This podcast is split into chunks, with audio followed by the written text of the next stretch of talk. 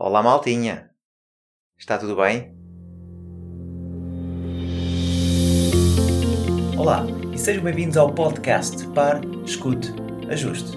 O meu nome é Luís Barbudo e criei este podcast para ajudar a ajustar a forma como agimos e reagimos ao que nos acontece nas mais diversas situações e desafios que a vida nos oferece. Espero que goste e ajuste.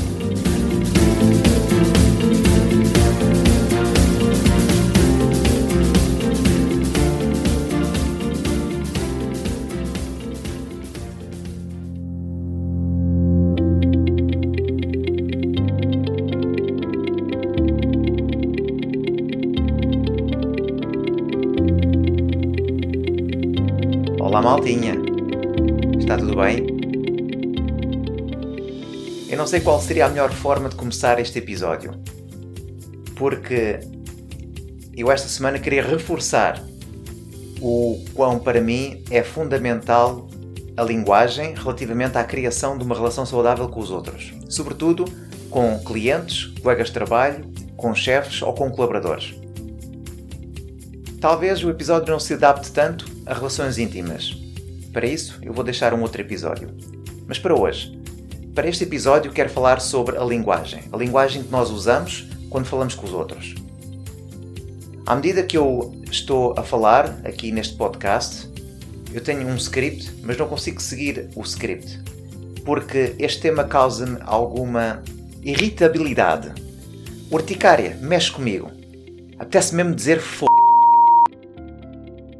mas deixem-me que eu contextualize. Imagina o ouvinte que trabalha numa grande empresa e que sempre foi a sua ambição fazer parte dessa empresa pelos valores com que essa empresa se rege, pelo serviço que presta ao consumidor, por aquilo que acredita, pelas pessoas, pela credibilidade, enfim, pela marca que deixa.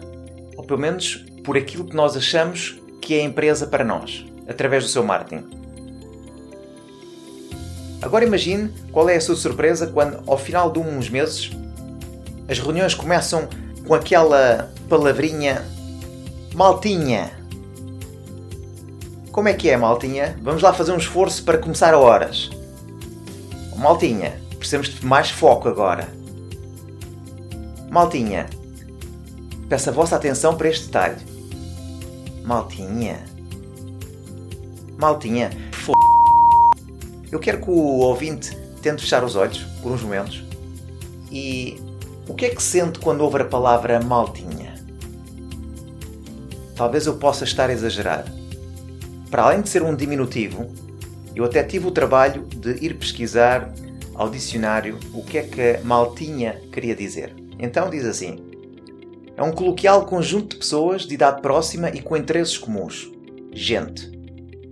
É um bando, súcia, corja, malandragem, ociosidade, vida airada, grupo, multidão, grupo de pessoas de baixa condição, rancho, grupo de trabalhadores agrícolas que se deslocam temporariamente para trabalhar fora da sua terra, grupo de homens que se ocupa todo o ano nos serviços agrícolas e correlativos, à exceção da ceifa, nas herdades alentejanas que também se domina ganharia.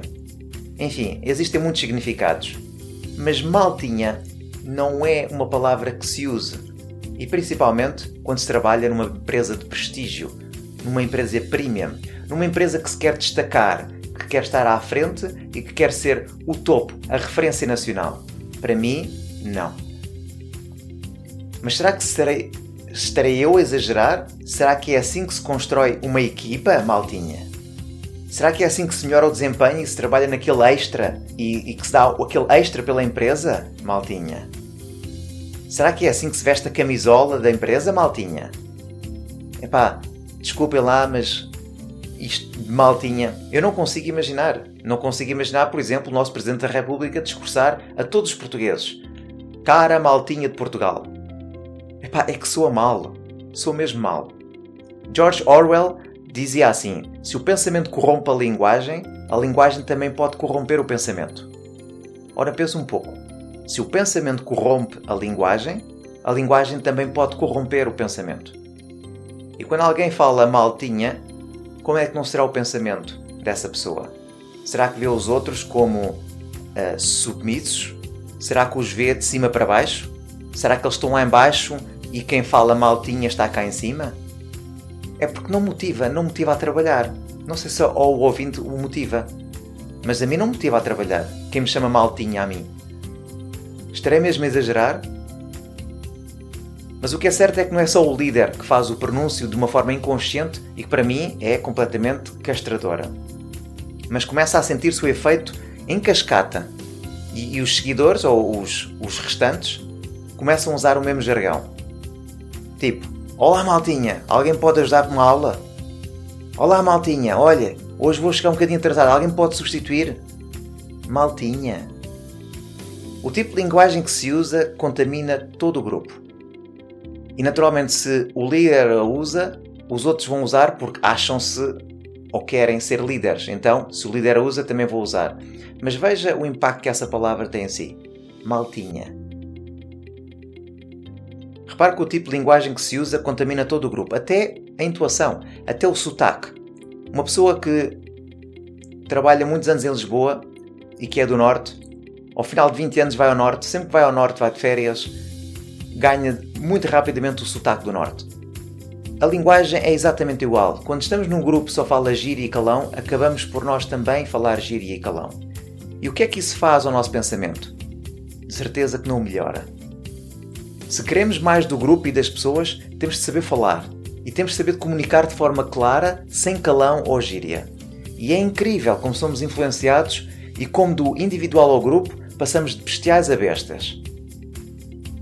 Hoje em dia aposta-se tanto em inovação e criação, de estar à frente e de ser o primeiro, quando por vezes a manutenção das bases, a comunicação, a linguagem, o que é fundamental, perde-se. E o aperfeiçoamento daquilo que já se faz é tudo aquilo que tem de ser feito para se ser melhor. Caro ouvinte, quero focar aqui a importância da linguagem e a importância da forma se o ouvinte é um líder, se o ouvinte é um supervisor, ou até, mesmo que não seja, a forma como fala aos outros é a forma como pensa.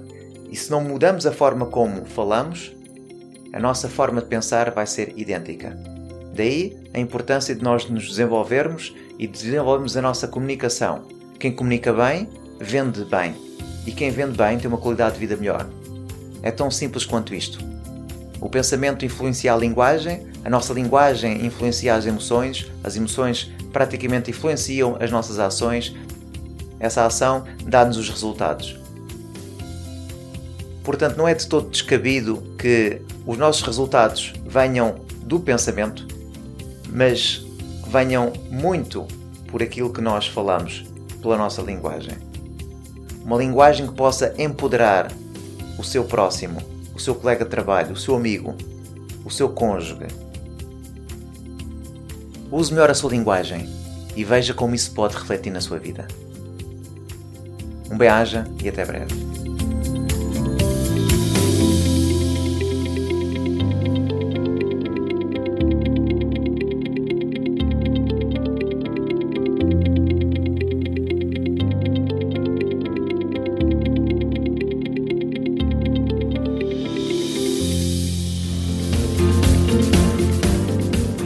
Foi mais um episódio do podcast Pare, Escute, Ajuste. Espero que este conteúdo seja útil e uma mais-valia para o seu dia a dia, porque se vive melhor quando está bem. Então pare para sentir, escute o seu coração e ajuste a forma como reage ao que lhe acontece. O meu nome é Luís Barbudo e poderá encontrar mais ajustes em www.parescuteajuste.pt. Um bem-aja para si.